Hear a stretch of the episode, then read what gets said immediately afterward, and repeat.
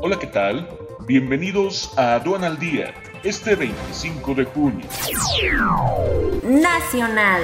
Actividad económica en México frenó ligeramente durante abril. Aumenta 9.5% tomas ilegales a ductos de Pemex. Reforma fiscal debe buscar ingresos adicionales del 4% del PIB, señala Ramírez Cuella.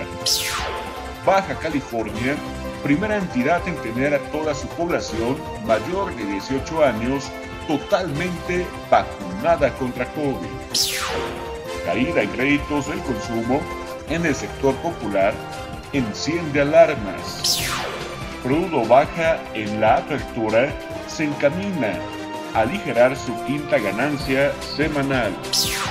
Entra en vigor en España ley que autoriza la eutanasia.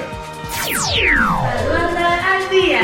Este es un servicio noticioso de la revista Estrategia Aduanera. EA Radio, la radio aduanera.